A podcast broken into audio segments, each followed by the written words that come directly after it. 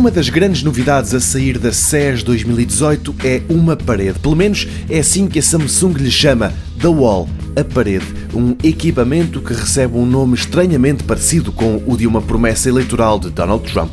Mas as semelhanças entre um muro e o novo equipamento da Samsung acabam no nome. O que a fabricante coreana chama de The Wall é uma enorme TV 4K que recorre à tecnologia microLED e que será a primeira TV modular do mundo. As pequenas placas microLED de que o televisor é feito fazem lembrar a tecnologia OLED, ou seja, cada LED microscópico é um emissor de luz, o que se traduz em mais brilho, em negros profundos e cores vivas, mas estas placas podem também ser agrupadas e ligadas umas às outras. O que isto quer dizer é que, apesar da Samsung a ter apresentado numa versão cujo ecrã é de 146 polegadas, o facto de ser modular permite alterar esse tamanho para mais ou menos. A Wall ainda não tem uma data final para a comercialização, mas isso vai mesmo acontecer, diz a Samsung, que promete mais informações lá para a primavera.